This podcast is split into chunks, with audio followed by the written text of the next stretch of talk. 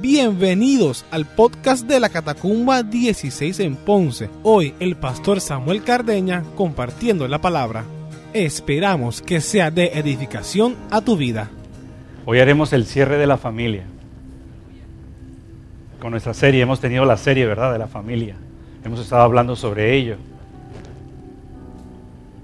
Y hoy voy a cerrar con el tema dolor en la familia.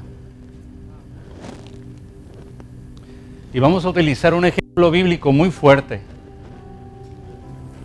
Tan fuerte que si no hubiese estado escrito ahí, lo hubiese usado. Yo no me hubiese atrevido a decirlo. Por eso necesito la ayuda del Señor. Amén. Oramos para prepararnos para el tiempo de la palabra y que sea el Señor el que sane y que traiga sanidad a la familia. Que hay mucho dolor en la familia. Uno puede tener, por ejemplo, pleitos en el trabajo, pleitos afuera, en la calle, pleitos en la calle cuando alguien se mete en la luz. Pero esos son pleitos que se esfuman. Pero ¿qué cuando el dolor viene de adentro? Cuando viene de la familia. Situaciones dolorosas que dividen, que marcan. Dolores que quedan sembrados en el corazón y que cambian la ruta de la vida de las personas. Así que si abrimos nuestro corazón hoy nuevamente al Señor, la historia de tu vida puede cambiar, así como ha cambiado la mía. Oramos. Bueno, amado Señor, te hemos cantado con todo el corazón. Te hemos adorado, te hemos exaltado. Y es muy bueno, Señor, porque estamos en tu presencia y estamos en tu casa. Es muy bueno estar reunido junto a los hermanos, junto a los amigos, Señor, y adorarte juntos. Hay un gozo, Señor, por cuando los hermanos regresan y nos sentimos plenos, Señor. Pedimos de tu bendición, Señor, y en este tema que me costó prepararlo, pero lo sentí de parte tuya el decirlo, sé tú tomando el control y llevando el mensaje que tiene que ser llevado. Yo no quiero estorbarte, Señor, y aquí estoy a tus pies. Te adoramos y te damos gracias. En el nombre de Jesús. Amén y amén control.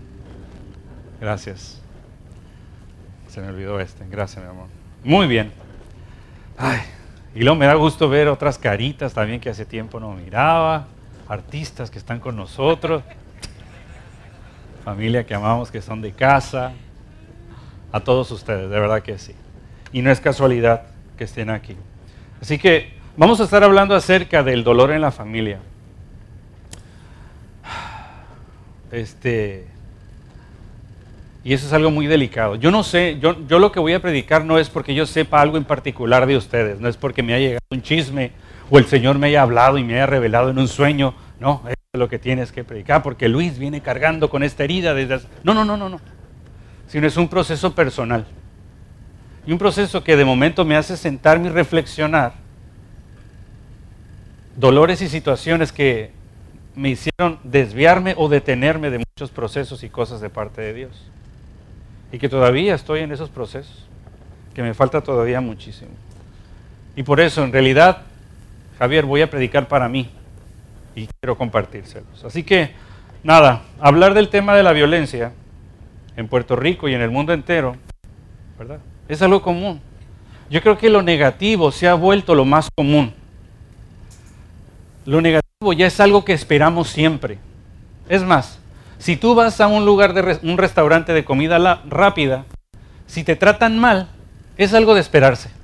Si no, si no te dan la comida como tú la esperas, o no te faltó algo, o ni siquiera te, hacen un contacto visual, o, no te dan el saludo. Pues.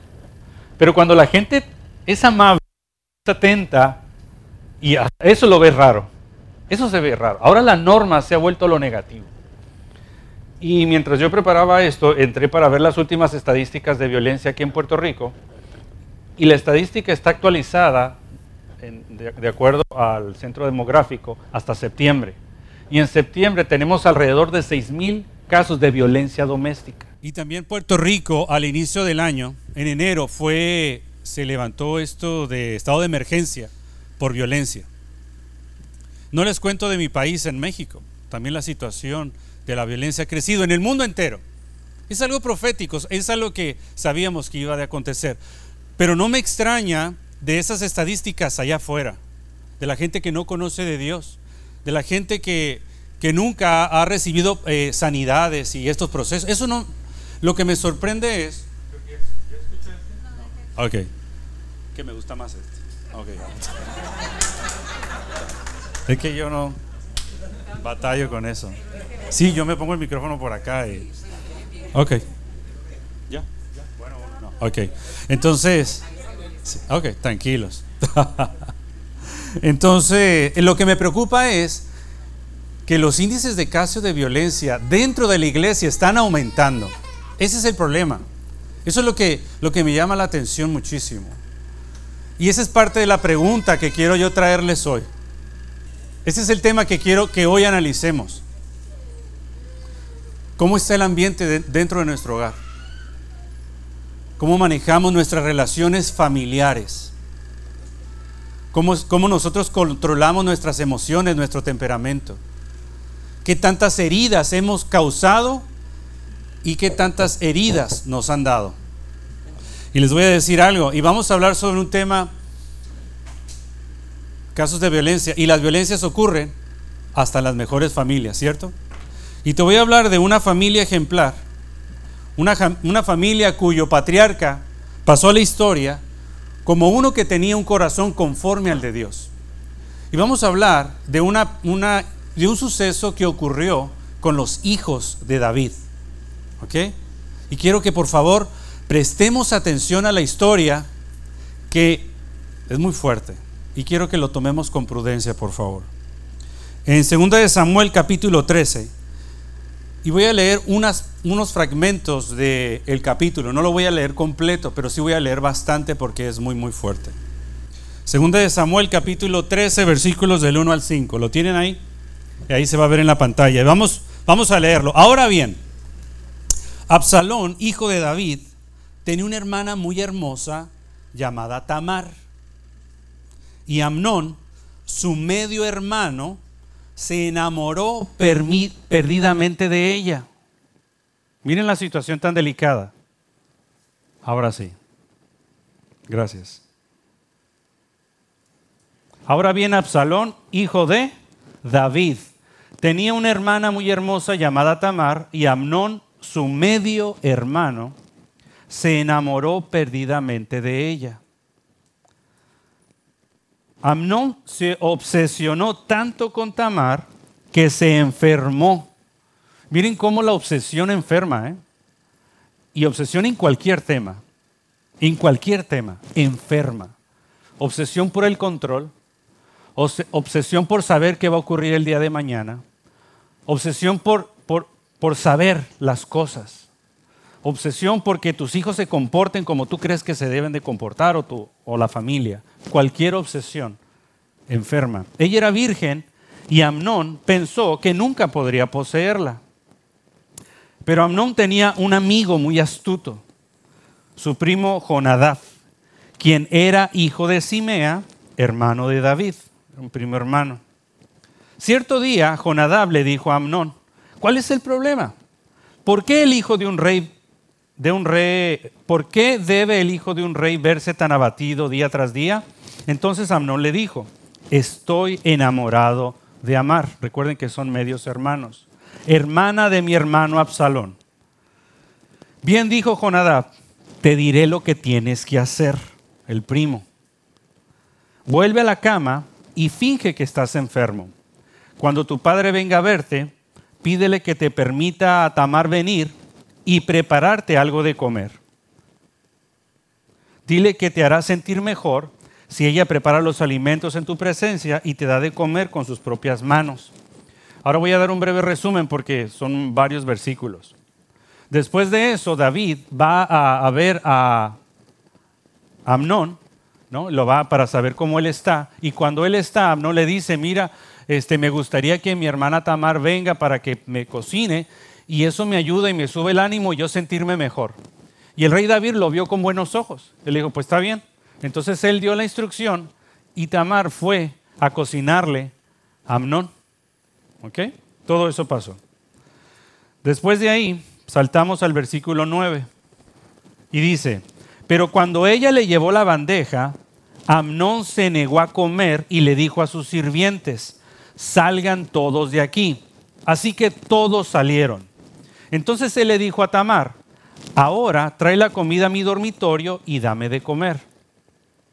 Tamar le llevó su comida preferida, pero cuando ella comenzó a darle de comer, la agarró y le insistió, ven, amada hermana, acuéstate conmigo. Versículo 12. No, hermano mío, imploró ella, no seas insensato, no hagas esto. En Israel no se hace semejante perversidad. ¿A dónde podría ir con mi vergüenza? Y a ti te dirán que eres uno de los necios más grandes de Israel. Por favor, simplemente habla con el rey y él te permitirá casarte conmigo.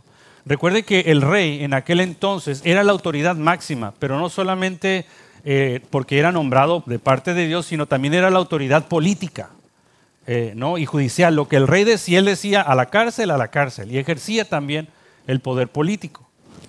Y le dice, y también, de acuerdo a la cultura, que es un poco compleja, ¿no? y no vamos a hacer ahora un estudio histórico, pero era permitido de hecho, en aquel entonces también se practicaba la poligamia, ¿no? Y hay varios, contextos históricos complicados. Pero lo que en pocas palabras ella le está diciendo es, vamos a hacer las cosas bien. Vamos a hacer las cosas bien. O sea, si, si tú quieres tener relaciones sexuales conmigo, vamos a casarnos. Si el rey dice, eso es ya como tener el acta, ¿no? Y haberse casado y ya está todo bien. Pero Amnón no quiso escucharla y como era más fuerte que ella, la violó uno ve esta historia, yo, cuando yo leí esta historia, y todavía hay muchísimo más, ¿eh? estoy a la mitad de la historia, y se pone cada vez más fuerte, se pone más fuerte la historia. Pero yo cuando yo escuchaba esto, yo, yo miraba la pertinencia y lo actual. Primero cuando yo leí ese capítulo, eh, pues yo le preguntaba al Señor, ¿por qué estaba expuesto eso? ¿no? Es algo tan delicado, tan, no, tan, tan frágil. Hay que tomarlo con pincitas estos temas. Pero si está en la escritura es por algo. Y ahí podemos aprender muchísimo. Y el día de hoy quiero que, ¿verdad? Y sé que están un poco serios. Pero el día de hoy eh, quiero provocar eso en ustedes, que haya sanidad. Pero voy a tirar bien duro a las dos partes hoy. Hoy voy a, hoy voy a animarte que si tú has sido víctima de alguna agresión, te voy a invitar a un proceso que como Dios nos invita a sanar. Pero si tú eres una persona agresora y tú eres el que ha causado o la que ha causado dolor, también que tomes cartas al asunto. Aquí la confrontación va a ser para los dos.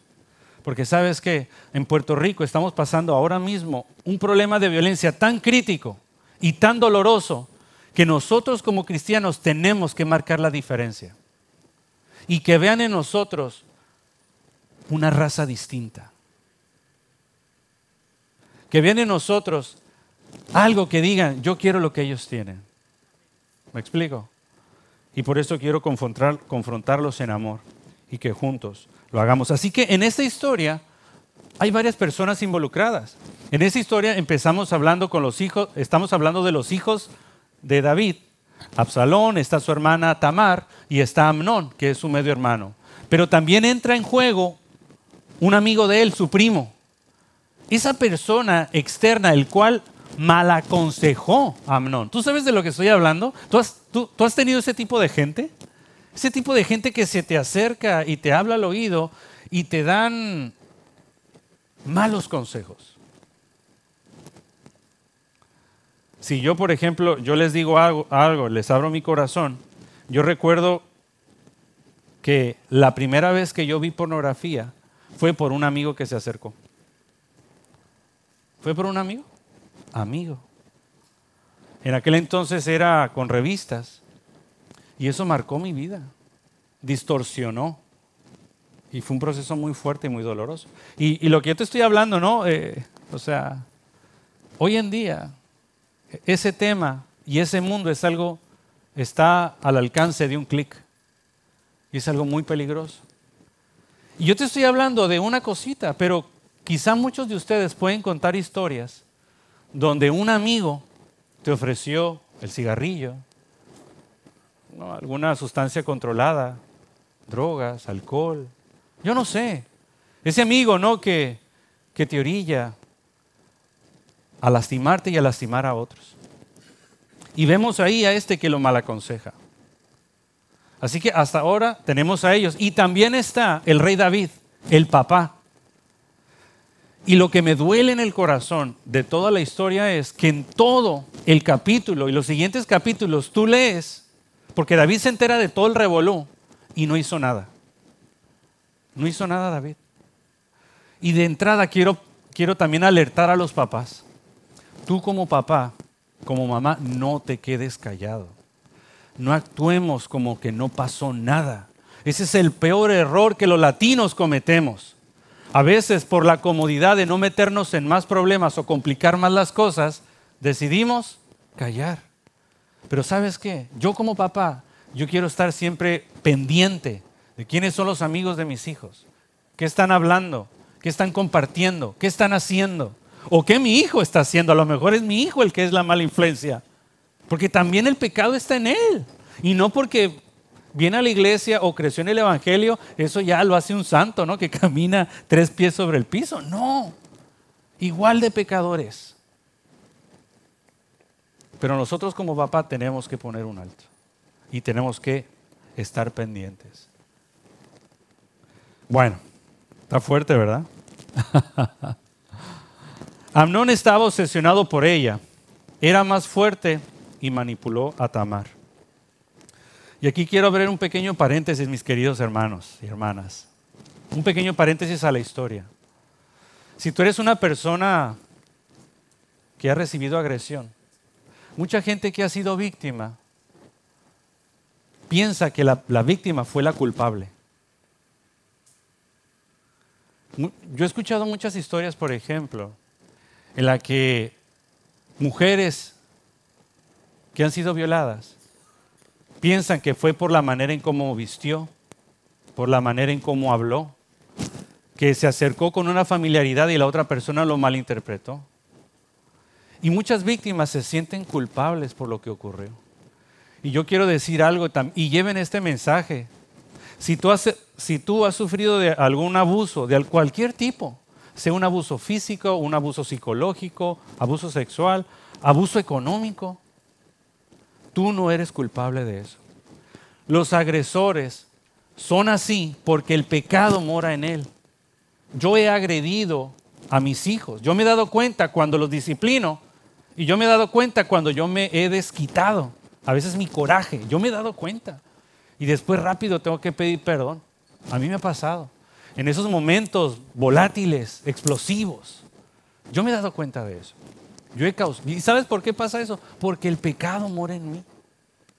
Así que lo primero que, que te quiero decir con el corazón en la mano, y créeme que me cuesta mucho, esta predicación ha sido de las más difíciles para mí.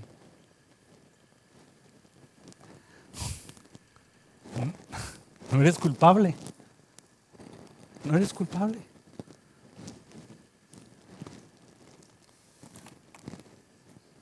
Muchas personas son víctimas del maltrato y pueden culparse a sí mismas. Así que no. Y como tal, yo te quiero invitar a que si tú has pasado por esa situación y te sientes culpable, tienes que hablar. Tienes que hablar. Vamos a seguir en el versículo 15. Después quiero invitarlos a que, a que lean esos capítulos. Y les voy a adelantar algo. Por esta situación que pasó, el pueblo de Israel se dividió. Por este problema familiar no hablado, Israel se dividió. Toda una nación completa se dividió por un problema familiar no hablado. Versículo 15. Miren, ya después de que ocurrió la violación, dice, de pronto el amor de Amnón se transformó en odio. Y la llegó a odiar aún más de lo que le había amado. Había esa obsesión en la persona, cumple su capricho y eso se tornó en odio y aún más grande. De lo que supuestamente la amaba. Él nunca la amó. Él nunca la amó. Vete de aquí, le gruñó. No, no, gritó Tamar. Echarme de aquí ahora es aún peor de lo que ya me has hecho. Pero Amnón no quiso escucharla. Entonces llamó a su sirviente y le ordenó, echa fuera a esta mujer. Ni siquiera la llamó por su nombre. La trató como, como una sirviente, como una cualquiera. Y cierra la puerta detrás de ella. 18. Así que, así que el sirviente la sacó y cerró la puerta detrás de ella. Tamar llevaba puesto una hermosa túnica larga, como era de costumbre en esos días para las hijas vírgenes del rey. Pero entonces ella rasgó su túnica y echó ceniza sobre su cabeza y cubriéndose la cara con las manos, se fue llorando. La vergüenza la acobijó. Ese dolor y esa situación marcó el corazón y la vida de, Tamar. Y ese vestido hermoso, la cual la distinguía como una doncella virgen, quedó manchado por ese acto. Y ella rasgó su vestidura y se echó ceniza y ella hizo público su vergüenza y su dolor, porque el dolor era demasiado grande. Y miren lo que dice el 20. Su hermano Absalón vio y le preguntó, ¿es verdad que Abnón ha estado contigo? Bien, hermanita, quédate callada por ahora, ya que él es tu hermano. No te angusties por esto. Así pues, Tamar vivió como una mujer desconsolada en la casa de su hermano Absalón. Puse con rojo. Quédate callada. ¿Tú has vivido eso en tu familia? Quizá a lo mejor no te lo han dicho, pero la manera en cómo actúan los miembros de la familia es, aquí no pasó nada. Eso es decir, quédate callado, quédate callado. O es decir, no creo. No, no creo. No, tú estás loca. No, pasó eso. No, no. Y, y siguen.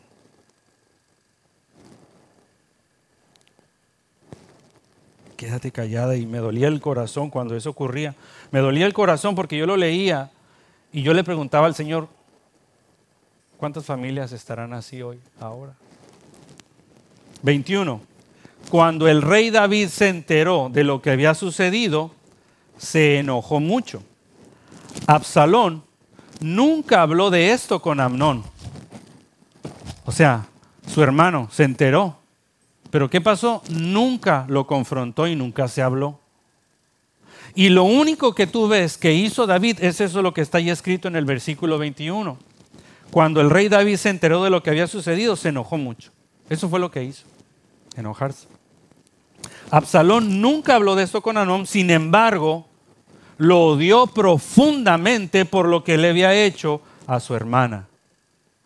En vez de confrontarlo y hablar la situación, que también es un proceso muy difícil, ¿eh? Es un proceso muy difícil. Y más cuando uno tiene que confrontar gente que uno ama. Es un proceso bien difícil. También con esto no te quiero decir o, te quiero transmitir el mensaje, mira, tienes que hablar, eso es de parte de Habla. Va a ser un proceso que te va a costar, va a ser un proceso que tienes que prepararte, no va a ser de la noche a la mañana, probablemente. Pero no habló. ¿Y qué fue lo que produjo en su hermano? ¿Lo qué?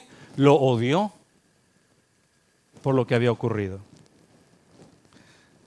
Y les voy a decir más. Lo que les acabo es solamente una parte de la historia. Pero ese fue el evento que después trajo la tragedia más grande a la familia de David y con ello al pueblo de Israel. Esa situación familiar. Y yo te voy a decir algo. El enemigo lo que quiere atacar es a la familia. Porque si destruye a la familia, destruye la base de la sociedad. Por eso tenemos que estar alertas. Por eso debemos de tener cuidado con ello. Por eso debemos de abrazar a nuestra familia. Debemos de perdonar y pedir perdón a la familia. Esto es bien, puff, esto se va. Es bien efímero. Amén. Quiero compartirles algo para que, para que respiren un poco. Hoy cumplimos 12 años de casados. Un 7 de noviembre del 2009 nos casamos por lo civil en México. El 6 de diciembre nos casamos aquí. Ah, porque quería dos la mujer, dos bodas. Lo que tú quieras. Y es la mujer de Dios para mi vida. Y yo tengo claro en ello, porque si yo soy un mejor hombre, es gracias a ella. Tomen ejemplo, varones, aprovechen. De verdad que sí, te amo.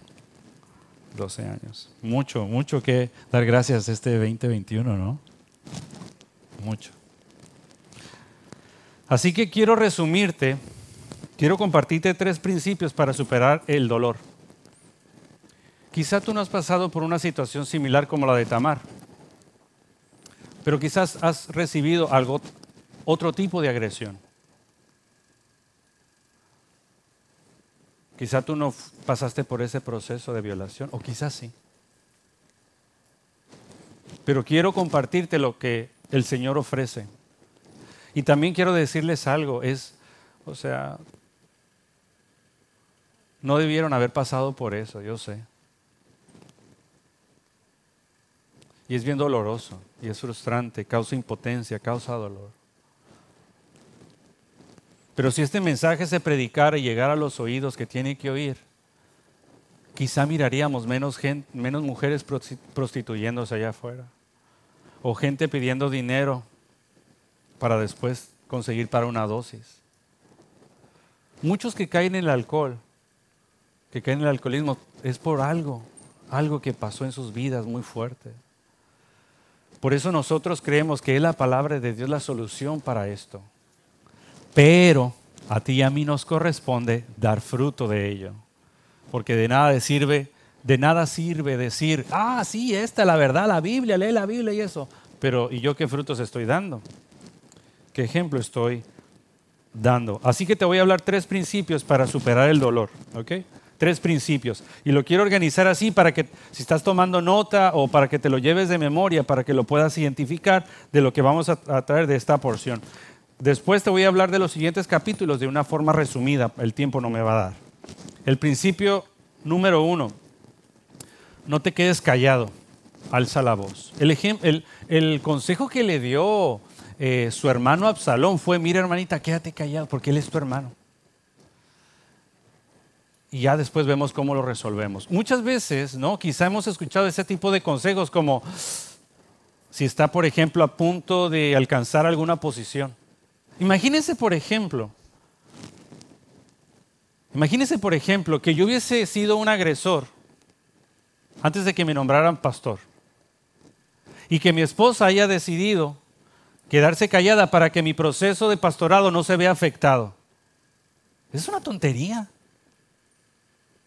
Ella tiene que hablar y, tiene que señalarlo. O imagínense que yo estoy buscando una posición política.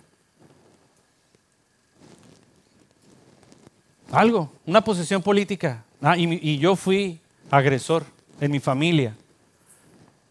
Entonces yo puedo manipular la situación para decir, quédense callados, porque si no, van a arruinar la carrera y aquí económicamente todo se va a chavar y aquí todos salen perdiendo. Así que ustedes, o sea, yo puedo manejar y manipular la situación así. E inclusive,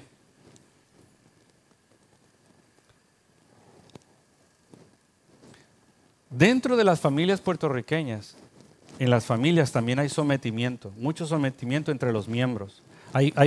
se confunde autoridad con temor.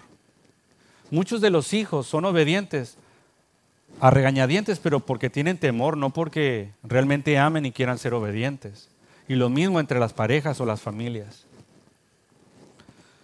Y lo primero que quiero decir es, no se queden callados.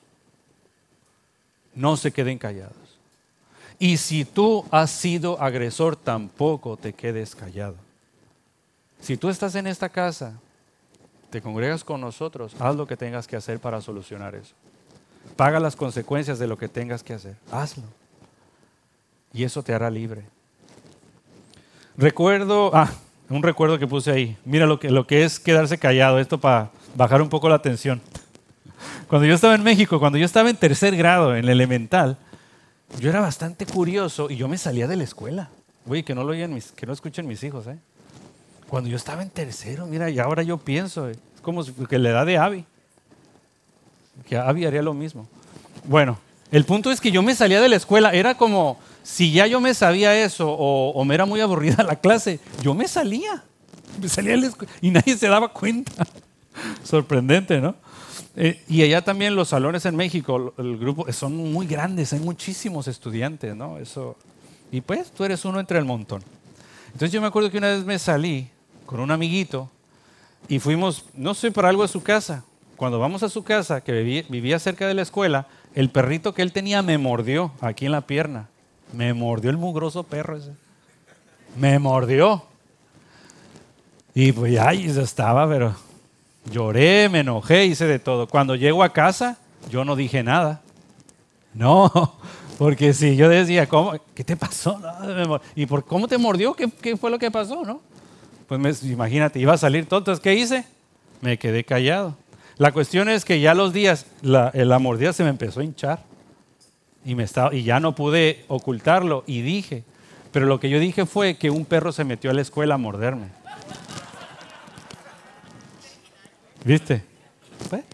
Y me la libré, mamá, perdóname. Ahora se enteró. Una vez también recuerdo que cuando yo vivía con mi abuela, en la, la, casa que estaba a un lado era una casa abandonada. Entonces en la casa había muchos pedacitos de tubo. Y en aquel entonces fue cuando salió la película de las tortugas ninja, en los noventas. Los Ninja Turtle. Y se puso, y no, y, yo recuerdo que estaban los trajes de las tortugas ninja, no, y yo era Rafael,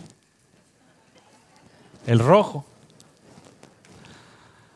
Eh, y pero yo era ese porque una tía me regaló un disfraz de ese. Pero, pero las, los, estas como espaditas, ¿no? No sé cómo se llaman. Como que no eran tan cool como los chacos de, Miguel Ángel. ¿Verdad? El, el, de anaranjado tenía los chacos estos. Y yo quería eso. Entonces se me ocurrió la idea que con los pedacitos de tubo puse un pedazo de, soga y los tubitos eran como los chacos. Metí la, la, soga, le hice un nudito y eran mis chacos, pero estaban al lado. Ya una vez que lo hizo, ya todo el mundo quería. Pero para tú ir a los tubos, tú tenías que subirte por la, por la verja ¿no? y robarlos. Y nosotros teníamos prohibido hacerlo.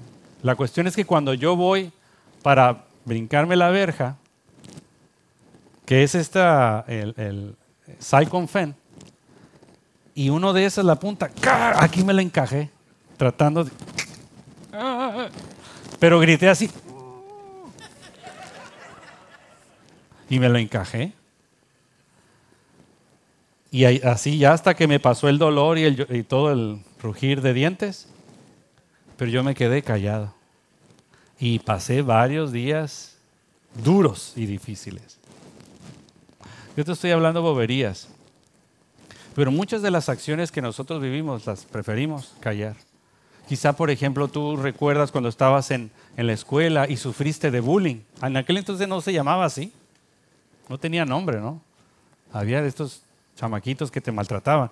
Yo, por ejemplo, cuando yo estaba intermedia, yo no sé por qué, pero yo hablaba muy formal, yo era muy propio para hablar. Y eso me causaba bullying a la quinta potencia. Me decían el abogado. ¿Por qué se ríen? Eh? Estoy sanando aquí. Te estoy contando mi dolor y mira, se ríen. Y me decían el abogado y me hacían bullying por eso, ¿no? Y por varias cosas.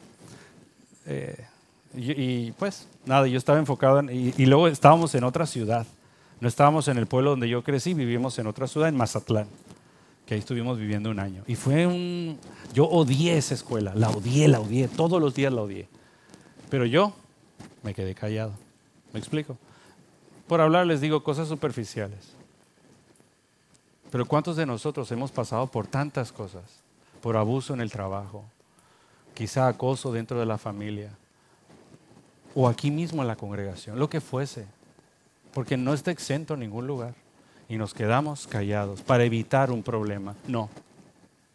Quítense eso de la. Esa es una mentira del diablo. Me atrevo a decir, y ahí ayúdenme los teólogos, pero me atrevo a decir que el silencio es para el diablo lo que la fe es para Dios. El silencio es para el diablo lo que la fe es para Dios. El silencio es una de las herramientas, junto con la mentira, que el diablo utiliza para destruirnos. Con eso no estoy diciendo que tú lo ventiles a los cuatro vientos o que lo publiques en Facebook, por favor, en el foro correspondiente. Amén. Segundo principio, perdonar. Segundo principio, perdonar. Y esto es una situación ilógica, porque la persona que te agrede no es merecedor de tu perdón, no se lo merece. Sin embargo, somos llamados a perdonar. Mira qué fuerte. Con eso también te quiero recordar que nosotros tampoco merecemos el perdón de Dios, ninguno de nosotros. Ninguno de nosotros es justo delante del Señor. Sin embargo, Él en su gracia y su misericordia nos ha perdonado a través de Jesús. Nosotros tampoco merecemos el perdón de nadie. Y hay un evento espiritual bien fuerte, ¿sabes? Y es el perdonar. Pensamos que, no, que un día de milagros va a ser uno donde crece la pierna, ¿no? O recupero la vista, o si gagueaba puedo hablar mejor, no sé. Y sí, son eventos sobrenaturales. Pero para mí un evento poderoso, un milagro poderoso es cuando alguien decide perdonar. Perdonar a aquella persona que no se lo merece. Eso se necesita la obra del Señor para poderlo hacer. Y la invitación que yo quiero hacerles es a que perdonemos aunque la persona no lo merezca. Nosotros vemos que la Tamar terminó los el resto de sus días desconsolada. Y todos los días ella se aplicaba silicio sobre su, eh, cenizas sobre su cuerpo. Todos los días se levantaba así. Yo les conté que la hermana de mi, de mi abuela, cuando falleció su esposo, desde que falleció su esposo hasta que ella falleció, todos los días vistió de negro. Ella le guardó luto. Y, no, y más todavía, ella decidió no salir de su casa. Y antes se, usaba mucho esas historias, hoy en día todavía, pero hoy en día ocurre en el corazón. Y Tamar no pudo perdonar. Y ella vivió desconsolada. Y sabes, me, gustó porque la palabra desconsolada que aparece en el, en el libro de Samuel también habla, significa destrozada o derrumbada. Por eso fue que puse esa imagen que vemos ahí, ese edificio que está derrumbado. Y sabes, cuando tu vida está derrumbada, las personas te pueden pisar. Si el edificio está firme, nadie puede pisar un edificio. Pero si ese edificio está derrumbado, desconsolado, destruido, las personas te pueden pisar. ¿Y sabes cómo se refleja eso en nuestra vida? Muchas veces personas que han pasado por agresión familiar, después están con parejas que les hacen lo mismo. Y siempre están en ese ambiente. Y en su trabajo también abusan de la persona. ¿Por qué? Porque en su corazón su corazón está derrumbado. Y ese patrón sigue, ese patrón sigue, no lo ha cortado. Y eso, la reconstrucción la da el perdón. Algo poderoso, el perdón. Y sabes, y el perdón no es para la persona, es para ti. El perdón te hace libre. Amén.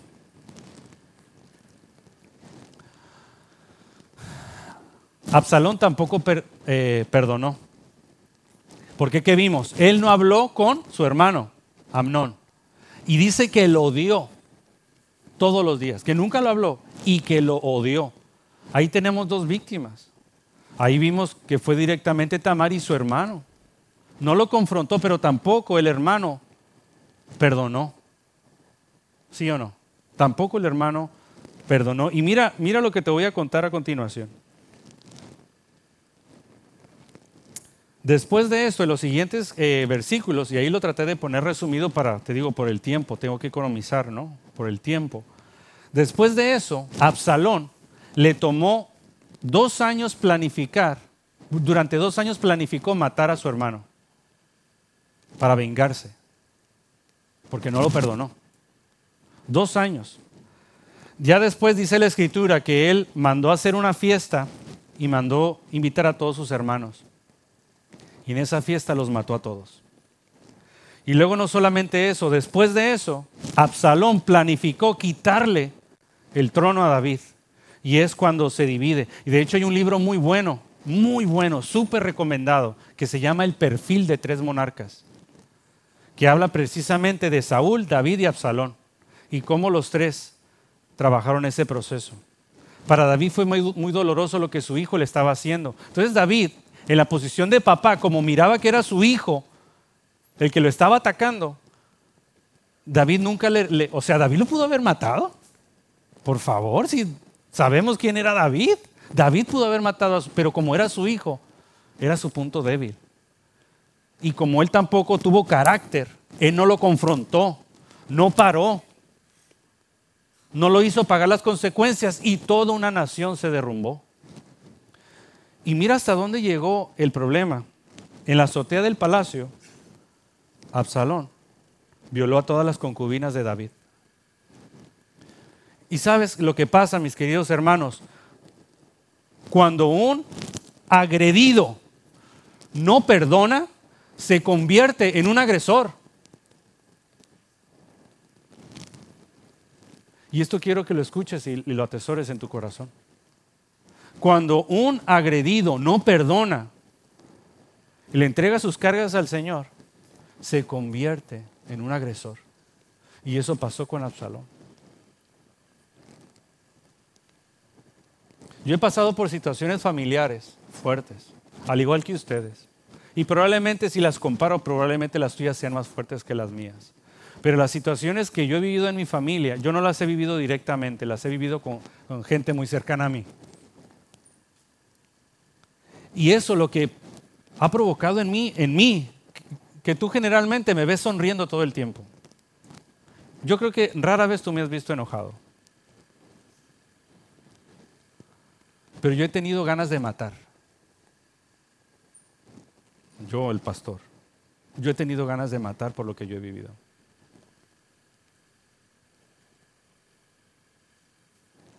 Y quizás ese sentimiento tú lo has pasado.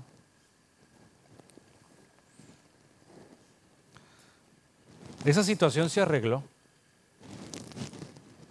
se confrontó, se la entregamos al Señor. Lo que sí te puedo decir que mi familia se dividió. Pero yo hice mi parte.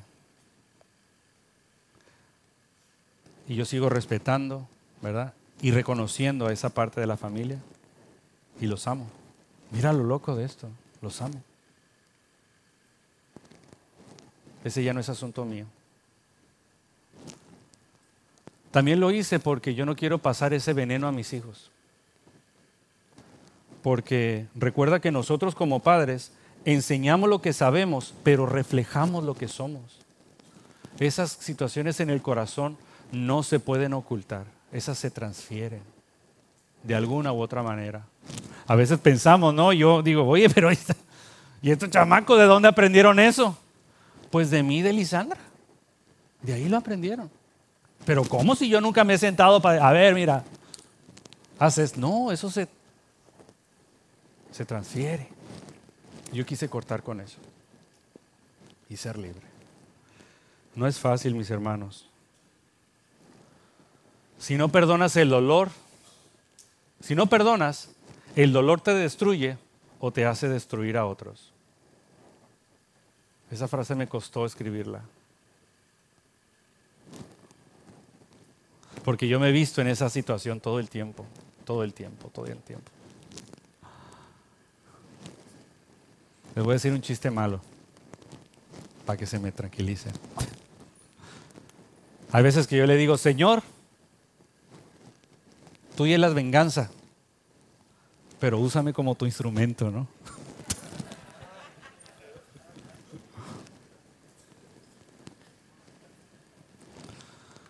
Miren, en esa imagen, busqué ahí googleé algo, ¿no? no puse los créditos de la imagen, pero ahí lo que estamos viendo son generaciones. Y miren lo interesante, ¿no? Vemos mucho, por ejemplo, que el abuelo educa al hijo y el abuelo trata de educarlo lo mejor que puede, en base a cómo él fue educado. Y nosotros, ¿verdad? Al menos en, mi generación, los abuelos eran gente muy, muy duras. Hoy en día los abuelos son bien alcahuetes. Pero bien duras. Ahora, y eso queda marcado en el, en el hijo. Después vienen los nietos. Miren esta analogía. Y miren lo que ha pasado. A veces yo, es un caso hipotético, yo queriendo disciplinar duramente a mi hijo, viene el abuelo o la abuela y que dice, eh, no, no, no, no, no, no, no. A veces quieren intervenir, ¿verdad? Pero uno hace catarsis con el abuelo y le recuerda cómo nos disciplinó. Ah, ya se te olvidó cómo. No, en usted no pasó. Jamás y nunca. Pero no se me sale de la mente arroz con salchicha los jueves.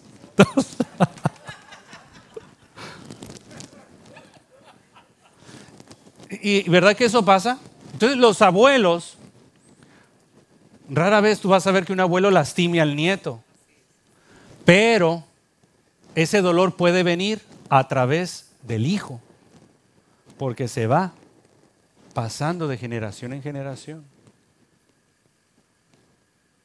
Así que nosotros hoy estamos en un momento muy importante que las decisiones que tomes hoy pueden cambiar el rumbo de tu familia entera y de tu generación. Para eso tiene que haber alguien en esa línea que decida cortarlo, que decida perdonarlo, que decida soltarlo y que haga un cambio completo. Y eso lo podemos hacer solo con la ayuda del Señor. Y número tres, ya para terminar. Y número tres, no camines en vergüenza. Número uno, dijimos, no te quedes callado, callada. Número dos, perdona. Y número tres, no camines en vergüenza. Tamar, como no pudo perdonar, Tamar salió yendo con la, con la cara, con las manos en la cara, poniéndose ceniza todo el tiempo, rasgó su vestidura, ¿verdad? Su preciosa vestidura que, la, que, era símbolo de su virginidad, pero ella vivió todos los días de su vida con esa vergüenza. Y más por, la, por el momento cultural en el que se encontraba, donde la mujer era, era un objeto. Y por eso ella le dijo, no, porque aquí en esta situación hay que hacer las cosas bien, porque a mí me, o sea, las consecuencias van a ser peor que la violación que me acabas de hacer. Imagínate lo difícil de la sociedad de aquel entonces. Vamos a hacer las cosas bien. Si hablas al rey, mira, pero no me hagas salir así. Y él la, la despidió como una cualquiera. Y la vergüenza, y ella salió con vergüenza, cargando con ese peso cuando ella fue la víctima. Cuando ella fue la víctima. Versículo 19. Pero entonces ella rasgó su túnica y echó ceniza sobre su cabeza y cubriéndose la cara con las manos se fue llorando. Y así fue el resto de sus vidas. No cargues con la vergüenza. No cargues con la vergüenza. Hay misterios que ahora mismo no podemos entender. Hay situaciones que yo no tengo de verdad explicación para, para dártela. Lo que yo sí te puedo decir, y aceptando cualquier crítica, que Dios sigue siendo bueno siempre. Dios sigue siendo bueno siempre. Pero aquí la situación, mis hermanos, es que si tú has vivido por esos procesos de dolor, no te avergüences por ello. Tú fuiste una persona que pasó por, eres víctima. Entonces, no permitas que esa vergüenza o ese dolor trace tu futuro. No permitas eso. ¿Cuánta gente no conoces o quizá tú mismo vemos que viven amargados, dolidos, encerrados por esa situación? Y es bien fuerte, no es fácil, yo lo sé, pero me atrevo a decir que no es imposible. No sé si el día de mañana me ocurra algo y yo pueda decírtelo otra vez, yo no sé. Mi fe es muy frágil. Pero lo que sí les puedo decir que es una gran, gran bendición formar parte del cuerpo porque sé que ustedes me van a ayudar. Si algo me llega a pasar. Yo no sé. Hay muchos temores que yo tengo, que no me gusta mencionarlos, para no darle ideas al diablo. Pero yo tengo muchos temores. Y yo creo que también es parte de lo poderoso de amar. De la mano también. Si nos descuidamos también conllevan temores. Pero hay que disfrutar también el amar. No permitas que el dolor y la vergüenza tracen tu futuro. Amén. Y ya para terminar, y ahora sí, y de hecho no sé si eh, Natanael puede ir pasando, ya voy a cerrar. Y les digo, tenía muchas cosas que mencionar. Me costó, me costó, me costó, me costó. Oré más por esta, les, de verdad se los confieso, oré más por esta, por lo de hoy. En Isaías 53 del 5 al 7, es una profecía sobre Jesús. Es una profecía de nuestro Señor en Isaías 53. Y dice, pero Él fue traspasado por nuestras rebeliones y aplastado por nuestros pecados. Fue golpeado para que nosotros estuviéramos en paz. Fue azotado para que pudiéramos ser sanados. Todos nosotros hemos nos hemos extraviado como ovejas. Hemos dejado los caminos de Dios para seguir los nuestros. Sin embargo, el Señor puso sobre él los pecados de todos nosotros. Fue oprimido y tratado con crueldad. Sin embargo, no dijo ni una sola palabra. Como cordero fue llevado al matadero y como oveja en silencio ante sus trasquiladores, no abrió su boca. El acto que hizo Jesús en la cruz fue para perdón de nuestros pecados, para quitarte toda carga, para liberarte. Pero a ti y a mí nos corresponde presentarnos delante del Señor y entregárselos. Y eso Él hizo. Y esa promesa sigue vigente hoy en día. Yo te abro mi corazón y te digo que lo mejor que me ha pasado es haber conocido a Cristo. Yo vengo de una familia con problemas como la tuya. Yo tuve unas carencias de niño, como tú las tuviste también. Yo, yo anhelaba ciertas cosas. Yo siempre fui el diferente. Yo tenía esa necesidad. Y uno siempre lo espera o lo añora de ciertas personas. Pero yo te voy a decir algo y no me lo vayas mal a entender. Pero ni, ni mi esposa ni mis hijos, que son lo que más amo en esta tierra, pueden dar la plenitud que Dios da. Ahora te puedo decir y te puedo presumir, por ejemplo, del nuevo empleo que tengo o que compramos una casa.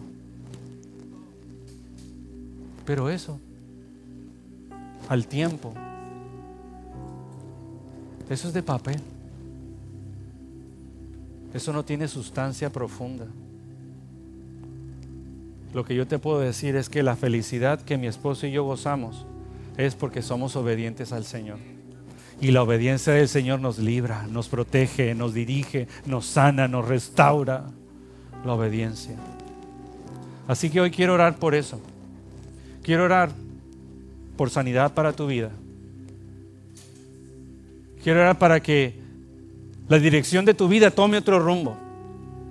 Quiero orar también por si tú eres una persona que ha sido agresora, también tú recibas el perdón de Dios y hagas lo que tengas que hacer. Y también voy a orar porque si tú sabes de una situación familiar, voy a orar para que el Señor te dé el tiempo, te dé la estrategia, te dé la palabra para que tú puedas ser luz en medio de la oscuridad. Amén. Vamos a ponernos de pie.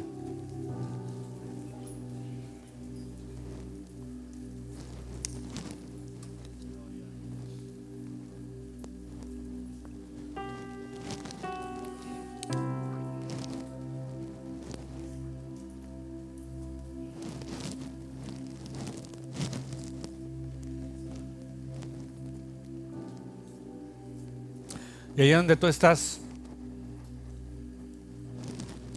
adora al Señor. Y abre tu corazón a Él. Y tú de una forma personal, pide que te dirija. Pide que te sane. Oramos. Amado Señor, Él es lo mejor que nos ha pasado.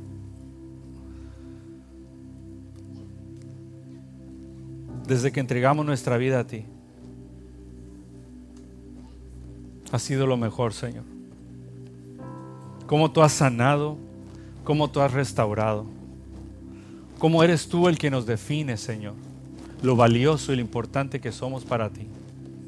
Bueno, somos tan valiosos, Señor, que el precio que tuviste que pagar fue precio de sangre. La muerte, Señor, en esa cruz.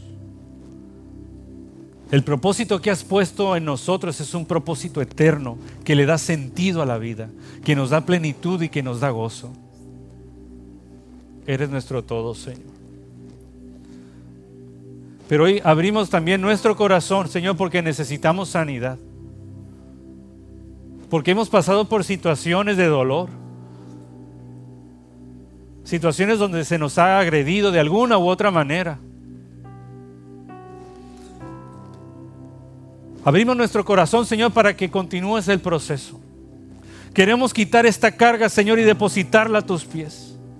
Esta carga que por muchos años, Señor, nos ha cansado y nos ha dolido. Y que quizá me ha desviado de tu propósito en mi vida. Hoy te la entregamos, Señor. Espíritu Santo, ayúdanos a hablar si tenemos que hablar. Señor, ayúdanos a perdonar si tenemos que perdonar, que es algo muy fuerte, porque no se lo merece, Señor. Pero yo lo quiero hacer por obediencia y por libertad. Porque de la misma manera en que tú me perdonas, así me dice la escritura que yo debo de perdonar. Y Señor, no quiero cargar con esta vergüenza. Sánala, Señor. Sánala a un punto que inclusive yo la puedo utilizar de testimonio para que otros lo superen, Señor. Tú puedes convertir en luz cualquier, cualquier tiniebla. Trae una sanidad profunda y completa sobre cada uno de los que están escuchando mi voz, sobre cada uno de los que estamos aquí presentes o que nos ven por las redes sociales. Ayúdanos, Señor. Ayúdanos, Señor. Y de la misma manera, te pedimos perdón si nosotros hemos sido los agresores, que hemos lastimado, que hemos dañado, Señor, que también nos hemos callado, que no hemos asumido responsabilidad.